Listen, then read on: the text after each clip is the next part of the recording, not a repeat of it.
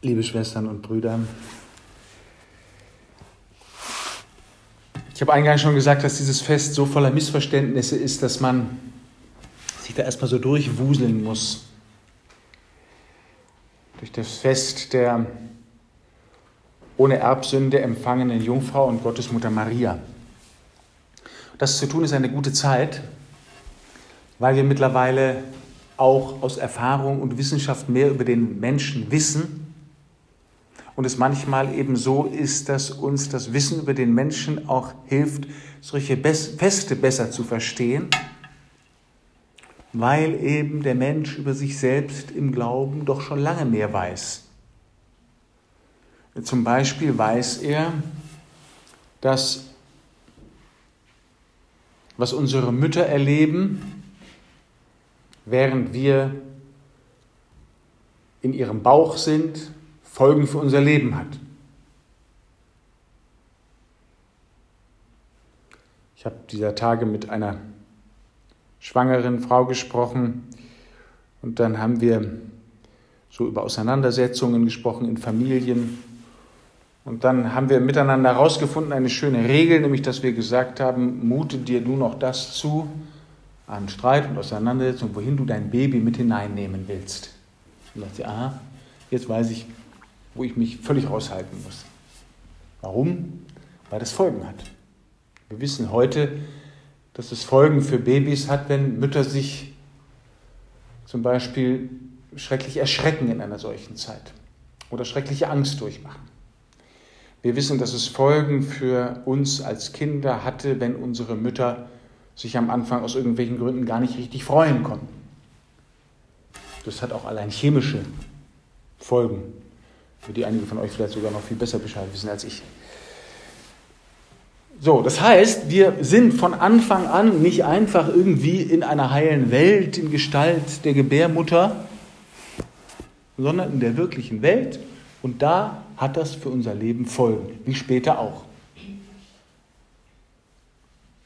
Und ich plädiere übrigens dafür, dass wir das wissen wollen sollen.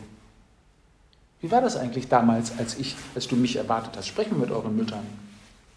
Das ist sehr schön, manchmal ein bisschen schmerzhaft, aber immer gut. Ich kenne Leute, die wollen das alles nicht so genau wissen. Das ist aber für, die, für diese Zeit genauso schädlich wie für später, wenn wir nicht so ganz genau wissen wollen, was mit uns ist.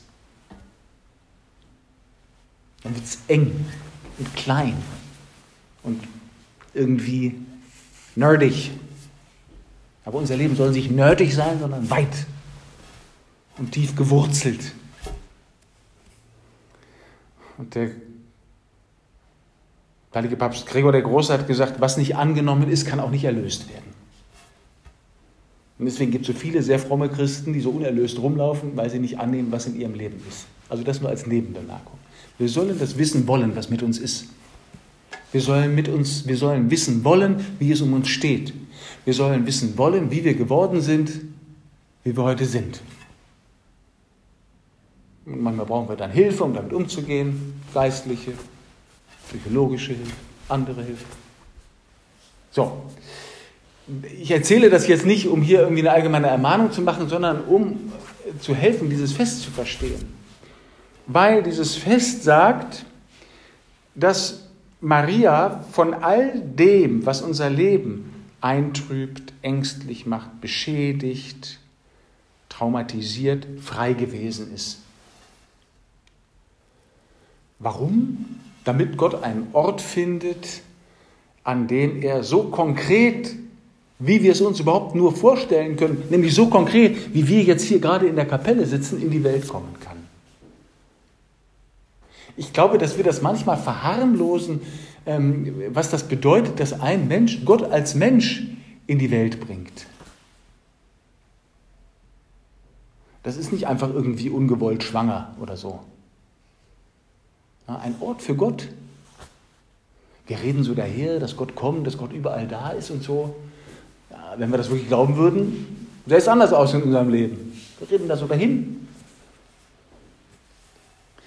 Ich habe im Libanon mal mit einem Mädchen gesprochen, die irgendwie ein geistliches Erlebnis hatte, weil die derartig angefasst davon war, einerseits ihr eigenes Leben zu sehen und dann dieses Fest zu feiern. und die mir unter Tränen gesagt hat, warum macht er das bei Maria und nicht bei mir? Guckte so auf ihr Leben, auf ihre Kindheit, auf den blutenden Libanon, wo sie aufgewachsen ist. Warum macht er das bei Maria und nicht bei mir? Ich weiß ein bisschen, gibt es ja auch, dass wir Priester dann so Fragen gestellt kriegen, wo wir eigentlich ein bisschen schweißgebadet da sitzen und sagen, äh, äh, wird der liebe Gott schon wissen, das hilft aber meistens nicht, auch keine gute Antwort. Und dann fiel mir Gott sei Dank was ein, was ich auch so für mein Leben jetzt immer wieder annehme und, und mir deutlich mache, dass da in Marias Leben etwas geschieht, damit es in unserem Leben geschehen kann. Was heißt das? Gott wirkt im Leben eines Menschen etwas, damit alle Menschen drumherum was davon haben. Das heißt, Maria wird bereitet, den in die Welt zu lassen, der uns schenken kann, dass wir geheilt werden von all dem, was uns seit dem Moment, als unsere Mütter uns empfangen haben, beschädigt, bedrückt, traurig und klein gemacht hat und uns die Welt irgendwie im Dämmerlicht sehen ließ. Und jetzt können wir uns fragen, und das, darauf habe ich irgendwie woanders noch keine richtig gute Antwort gehört, warum passiert das bei Maria schon bevor Jesus auf die Welt kommt? Und ich habe mir gedacht, und vielleicht versteht ihr das, wenn wir uns auf etwas freuen, als Kinder zum Beispiel auf Weihnachten oder, oder jetzt, wenn wir uns darauf freuen, dass ein Examen bald geschafft ist oder dass eine Zeit vorbei geht oder dass jemand kommt, dann merken wir, dass ein bestimmtes Ereignis nicht nur Nachwirkungen hat. sondern Vorwirkung.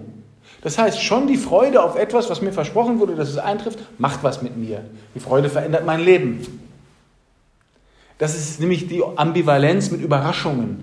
Manche Leute haben Überraschungen nicht gern. Ich habe mal jemanden überrascht und dachte, der freut sich riesig. Er hat sich auch so, so gefreut, aber so gefreut, weil er sagte, oh, wenn du mir das drei Wochen vorher gesagt hättest, hätte ich mich drei Wochen vorher darauf freuen können, dass du kommst. Ich dachte, ja, gut, das stimmt auch. Manchmal sind Überraschungen gut. Ich will damit nur sagen, dass die Ereignisse in unserem Leben, weil und insofern wir uns auf sie vorbereiten können, Vorwirkungen haben. Und die unbefleckte Empfängnis Mariens ist sowas wie die Vorwirkung der Menschwerdung. Gott bereitet seinen Ort. Und zwar so, dass da ein Mensch ist, der ohne ein Aber Ja sagt, dass Gott in die Welt kommen kann. Und zwar ganz konkret, leiblich, körperlich, so wie wir hier sitzen. Darüber wird es dann um Weihnachten herum noch öfter gehen. Und jetzt kommt der dritte Punkt, und das ist wichtig, dass wir deswegen heute das Fest einer Vorwirkung feiern, nämlich der unbefleckten Empfängnis Mariens, und uns einstellen sollen auf die Nachwirkung, die nämlich bedeutet, dass, weil und insofern wir uns mit dem verbinden, den Maria in die Welt gebracht hat, wir einen neuen Blick bekommen auf unsere Geschichte und zwar vom sehr, sehr ersten Augenblick an. Nämlich im Moment der Empfängnis durch unsere Eltern. Und deswegen ist für mich, seitdem ich das so ein bisschen zu verstehen versucht habe, dieses Fest so auf der Hälfte des Advents nochmal eine Zäsur. Wir feiern das Fest einer Vorwirkung, um uns der Nachwirkung bewusst zu werden, auf die wir uns jetzt einstellen sollen, auf das Weihnachtsfest hin. Weil an Weihnachten wird der ein Baby, wie wir einmal ein Baby waren, damit die Geschichte unseres Lebens, jeder Tag, jeder Stunde, seit dem Augenblick, als sich da zwei Zellen trafen und wir wurden, verändern kann. Und wie dieses ganze Leben von Minute zu Minute, weil Gott es als Mensch von Minute zu Minute erlebt hat, mit ihm verbinden dürfen. Und dann wird unser Leben sicherer, weiter, klarer, offener. Wir können dann offen sein, wenn wir fest stehen. Wir können uns den Stürmen stellen, wenn die Wurzeln tief sind.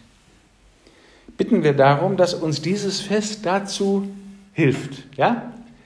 dass wir uns auch zurückblickend unser Leben vom allerersten Augenblick an mit dem verbinden, für dessen Eintritt in die Welt Maria vorbereitet wurde um unseretwillen. Amen.